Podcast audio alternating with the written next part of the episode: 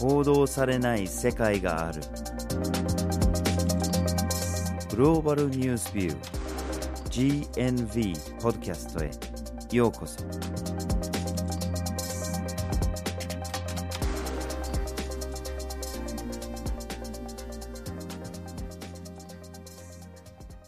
バージル・ホーキンスです。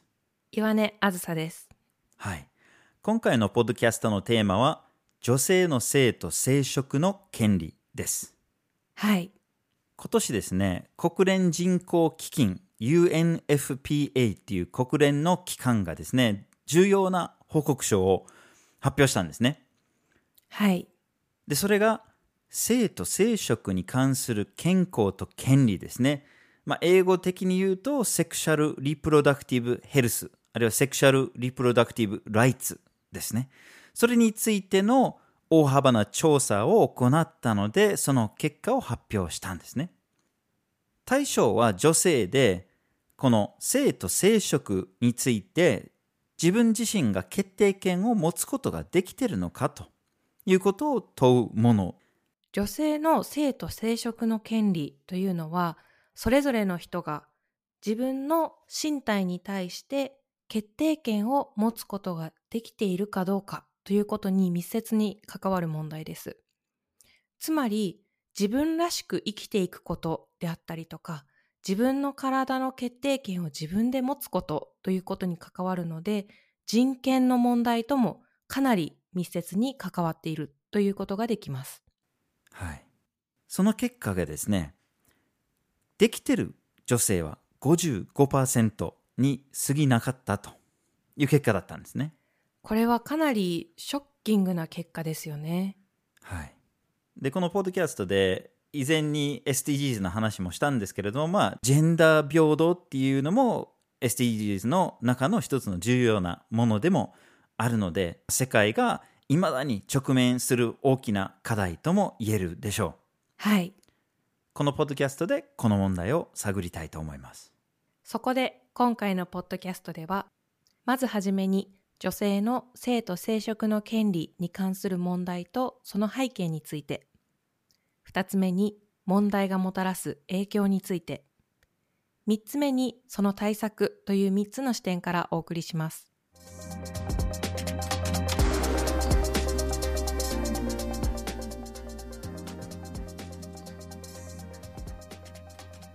ではまず問題とその背景について話をしましょはい。性と生殖に関する健康と権利という言葉なんですけども、もしかするとあまり耳慣れない言葉かなというリスナーさんもいるかもしれません。この性と生殖に関する健康と権利というのは主に3つの分野から考えることができます。まずはじめにヘルスケア、つまり健康に関する部分ですね。2つ目が避妊について、そして3つ目が性的関係という3つの分野から考えることができます。う。UNFPA の報告書でそういうふうに分けられてるんですね。はい。で、それぞれの3分野に関して具体的にどういったことがあるのかということを見ていきましょう。うんまず1つ目のヘルスケア、健康について見ていきたいと思います。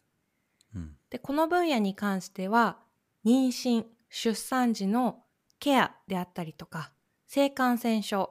または生殖器の健康状態を保つために自分で決定権を持って医療機関に行くことができるのかといったようなことが問題となってきます。うん。例えば国や地域によっては女性が自分で決定権を持って病院にかかるということが非常に難しいケースがあります。特に妊娠、出産というのは非常に女性の体にとっても胎児にとってもリスクを伴うことであるにもかかわらずパートナーであったり家族の同意、許可がないと病院にかかることができない病院に行きたいと言い出すことができないというような状況があります。うん。二つ目の分野の避妊に関しては、そもそも避妊を行うかどうかの決定権を女性も持てているかどうかということが非常に重要になります。また避妊を行うかどうか以外にもどういった方法で避妊を行うのか、そしてそれに対して女性が決定権を持つことができるのかということも問題になってきます。うんこの場合は自分自身だけでなく、配偶者、またはパートナーといった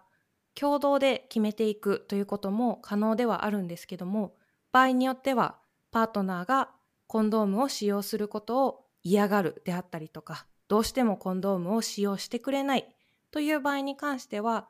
女性が自分自身で避妊の方法を選択するということもできます。うん。例えば低用量ピルを飲むであったりとか注射やその他の方法で女性が主体性を持って避妊をするというような選択肢もあります。うんそして最後に性的関係について女性が権利を持てているかどうかということも非常に重要なポイントとなってきます、うん。この性的関係というのは性行為をしたくない時に拒否することができるかどうかつまり性的同意や性的コンセントが結ぶことができるのかということにつながってきます。はい。これは夫婦やパートナー同士であっても性的同意のない性行為というのは暴力であったりとかレイプですのでここに関しての女性が権利を持てているかというのが重要なポイントとなってきます。はい、で冒頭で言ったようにこの性と生殖に関する権利を持つことができているのは55%だというのがその調査の結果だったんだけれどもこの55%っていうのはこのヘルスケアと避妊と性的関係において権利を持つことができてるっていう人たちのパーセントですね数字ですね。うんでそれぞれを見ると、まあ、ヘルスケアだけで見てたら権利はあるけど性的関係に関してはないとかっていう場合がいっぱいありますし2つは権利を持ってるけど1つはないとかさまざまなパターンがあるんだけれどもやっぱりこの3つの要素がないと権利があると言えないわけですよね。うんでその調査は一応世界を視野に入れて行われているものなんだけれども最終的に57カ国でしか調査ができてないんですね。うんでその中でもまあ地域の偏りとかっていうのはいろいろあって、まあ、これが世界を代表する数字とは言えないのは言えないんですね。だけれどもまあ地域によっては差があったりっていうような傾向もあったりするんですね。でもだからって言ってこの国ではこうであの国ではああだとかっていう話ではなくて国の中でもいろんな事情によってはその数字だって大きく変わってきますし細かく数字を見ていく必要があるかなっていうふうに思います。ただ全般的な傾向としては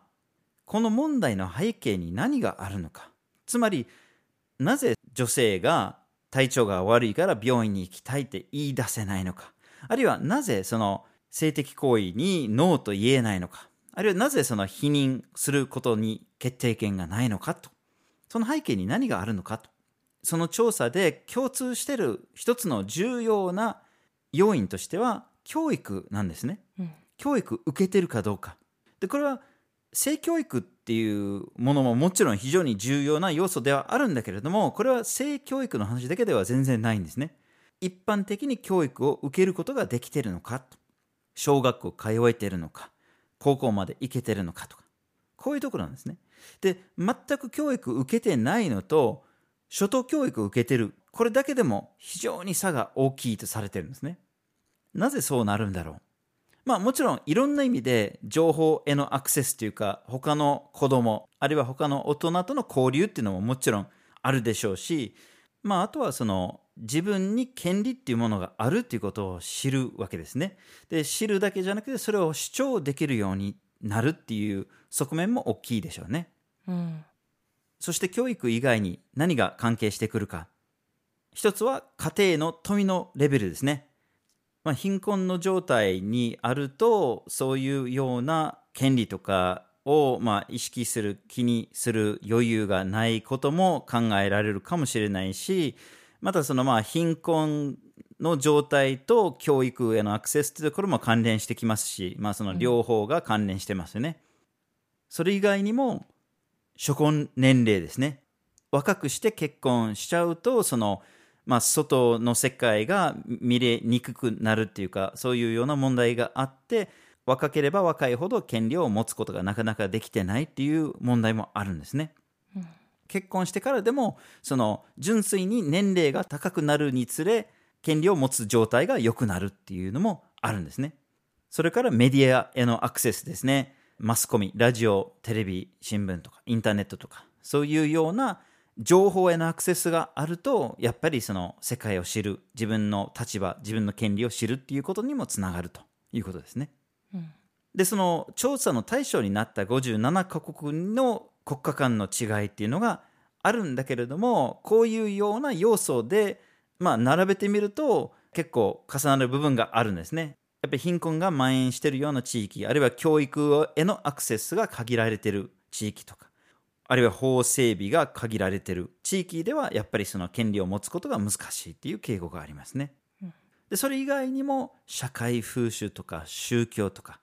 場合によってはこれも権利を持つことを妨げることもあります。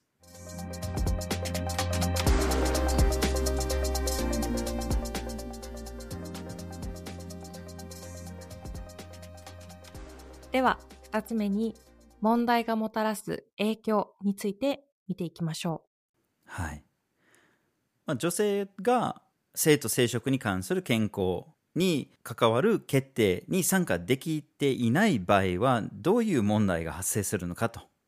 いうことなんだけれども何といっても女性自身の健康問題が挙げられるんだけれども女性自身だけじゃなくてその子供ですね男女問わずその子供の健康にも大きな影響を及ぼしてきちゃうんですね。まあ、一番わかりやすいところで言えばそのヘルスケアのところですね。女性が自分の体に異変を感じた時に病院行けるかどうかっていうところでそこになんか異変がある。うん。病院行きたいと思ってても言い出せない。あるいは許可なしで行けない場合には問題は解決されないわけですね。そうすると健康問題だったらひょっとしたらそれが自然と治るんじゃなくて問題が悪化しちゃうっていう可能性が高いわけですね。う。うんで子供への影響も関わってくるのが母子保険関連なんですね。特に妊婦に関しては先ほど言ってたように妊娠と出産においてはやっぱりリスクを伴うものなんですね。なので事前にやっぱり検診を何度か行くっていうのが非常に大事なんですね。それは出産する時にお母さんが無事に産むことができることとその生まれた子供が健康であるためにも重要なことなんだけれどもそれができてないと大きな問題になっちゃうんですね。うん。例えば子供を産む前にこれが問題になりそうとかこれはリスクが高いんだっていうことが分かる場合が多いんですね。でそういう問題の早期発見ができるとその対策だって取れるわけですね。例えば場合によっては女性は自宅で産むことを選ぶこともあります。あるいは近くにあるクリニックで産むことを選ぶかもしれない。でもそのクリニックには手術ができるような設備がなければ問題が発生した時にどうしようもない突然あこれは帝王切開をしなきゃいけないんだってなった時には対応ができない。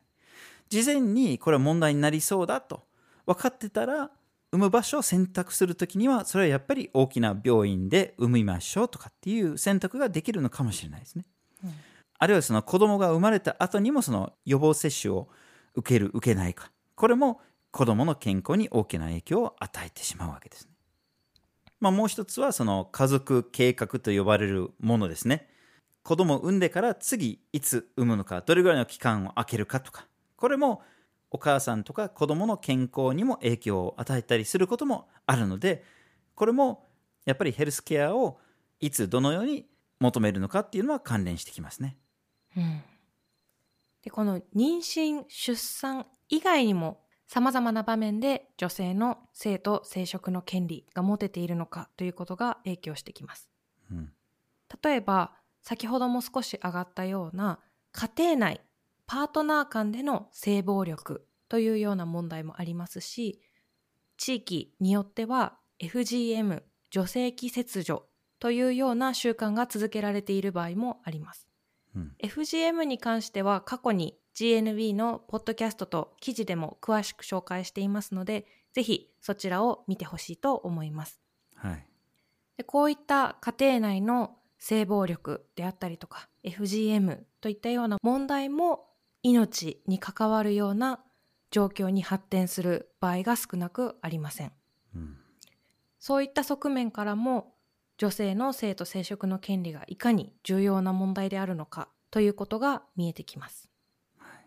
さらに女性の教育やキャリアということにも影響を及ぼしてきます。例えば先ほども少し上がった児童婚であったりとか初婚年齢が非常に低い場合というのは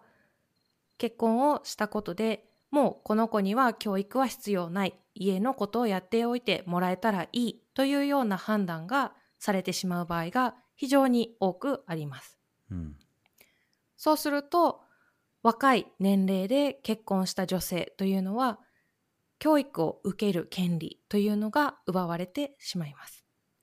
その結果自分自身にどういった権利があるのかであったりとか自分の体に関してどういうふうにすれば健康を保つことができるのかそしてそのために必要な情報へのアクセスが難しくなるというようなサイクルが出来上がってしまって性と生殖の権利もしくは自分の体への決定権がないまま子供を産むことになったりとかパートナーと同意のないまま性生活を続けていかなければならないというような状況が生まれやすくなってしまいます。そしてこの問題は女性のキャリアにも深く影響してきます。うん例えば妊娠の時期であったりとか子供の人数何年空けたいのかということに関してパートナーと相談ができないであったりとか同意を得られないというような場合には自分自身のキャリアの計画が立てにくくなってしまう可能性もありますしそもそも仕事に復帰できないであったりとか新しく仕事を始めることができないといったような問題も生まれてしまいます。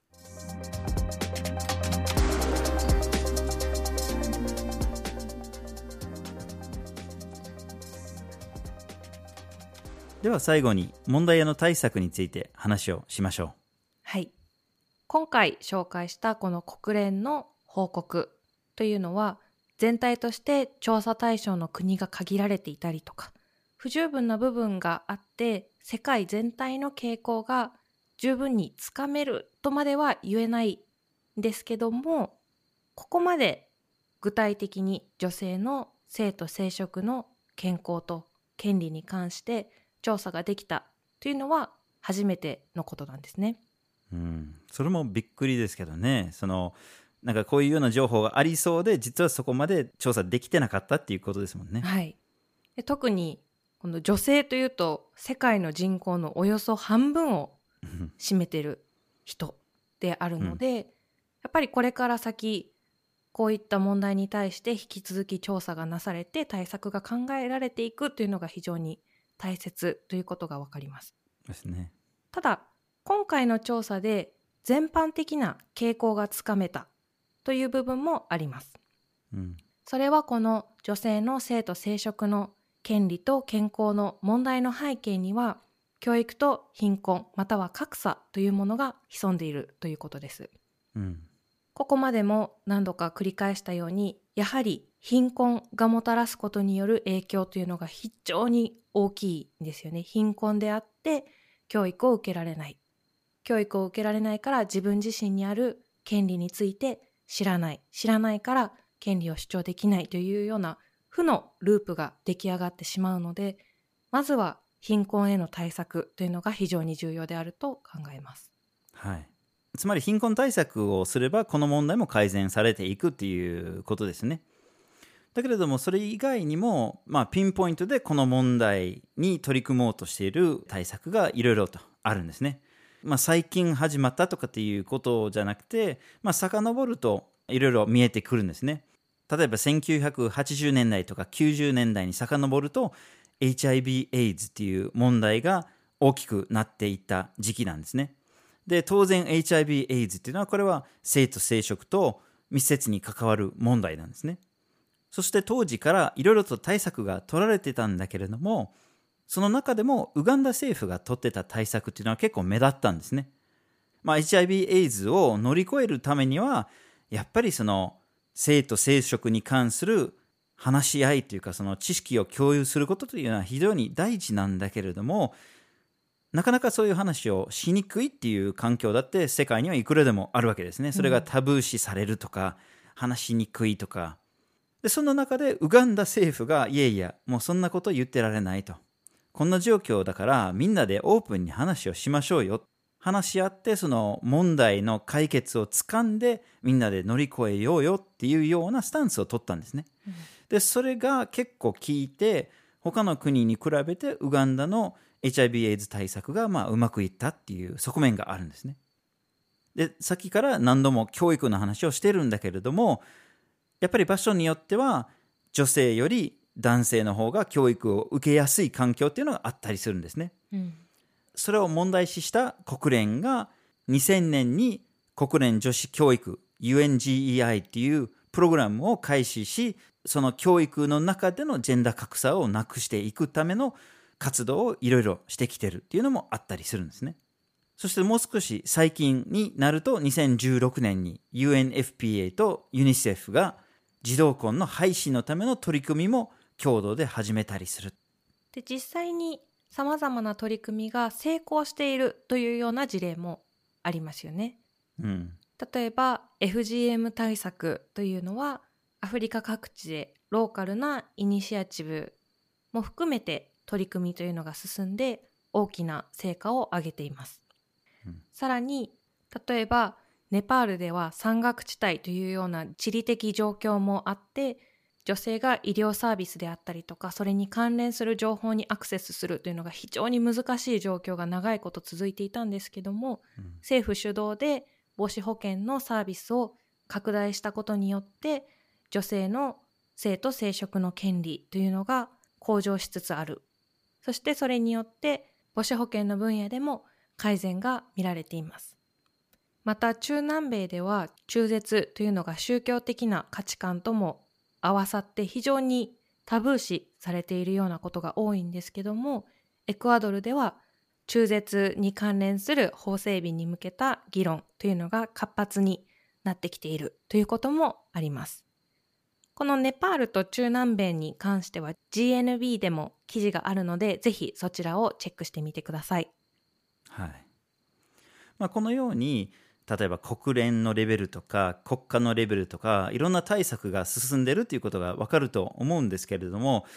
最終的にはこれはまあ家庭レベルが肝心じゃないですか、まあ、法律を決めることはできるかもしれないし国連で対策を取ることもできるかもしれないんだけれども、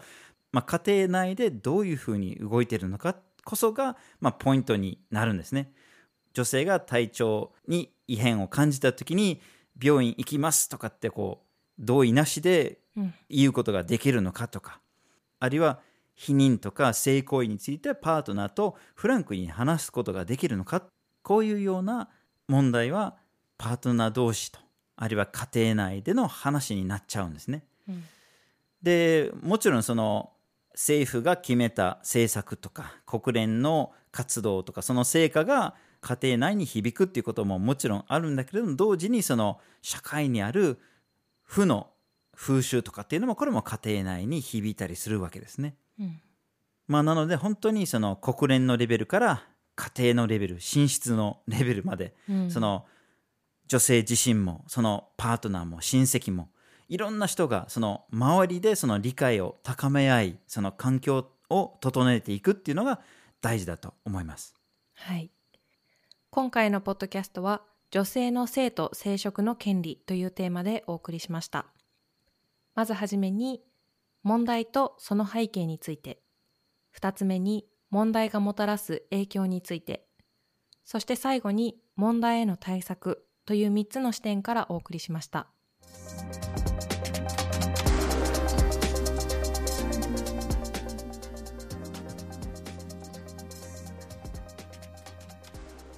GNV は毎週木曜日19時に新しい記事をアップしています。火曜日と土曜日には1枚ワールドもアップしています。Twitter、Facebook、Instagram でも発信しています。ポッドキャストは毎月第1、第3月曜日に発信します。ぜひフォローしてください。次回もお楽しみに